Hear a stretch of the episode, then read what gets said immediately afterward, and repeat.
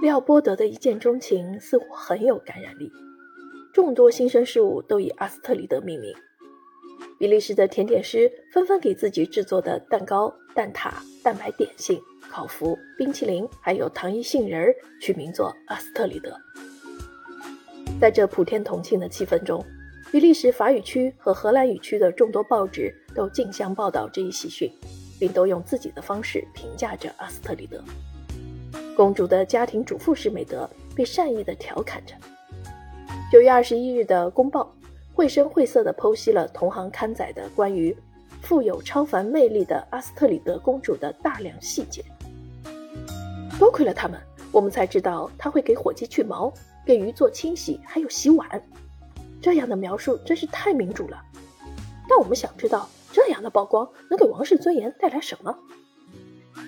比利时人民公报似乎很遗憾，如此优质的公主竟然不是比利时人。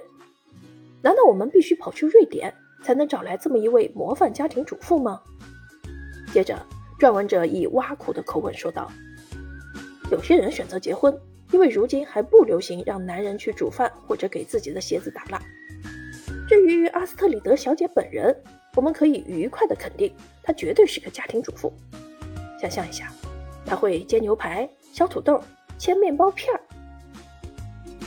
另外一些文章则少了些刻薄，没有报道公主的厨艺，倒是强调阿斯特里德爱看书。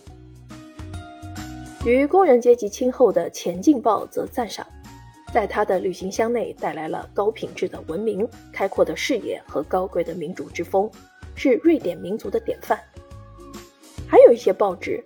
则在这场媒体竞争中表现得更为审慎，比如《最新新闻》，他们提出阿斯特里德的当务之急是学习语言，他必须学习法语和弗拉芒语，他会很快学会的，因为他非常聪明，而且非常好学。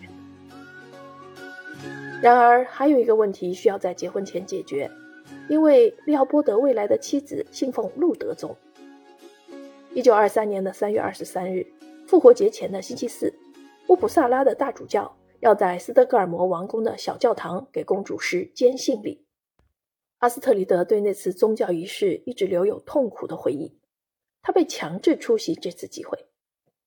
比利时未来的王后是位新教徒，这太不可思议了。谁会想到比利时人在骨子里都是天主教徒呢？玛丽若泽自问。整个比利时陷入了天主教和反教会间的论争。最终，国王与他的政府达成协议，迅速做出决定，大家各退一步，令双方都满意。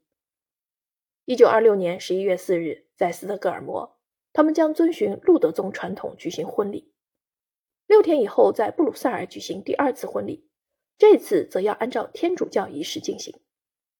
这样，阿斯特里德既可以避免改宗，也可以在尊重天主教信仰的情况下成为比利时王后。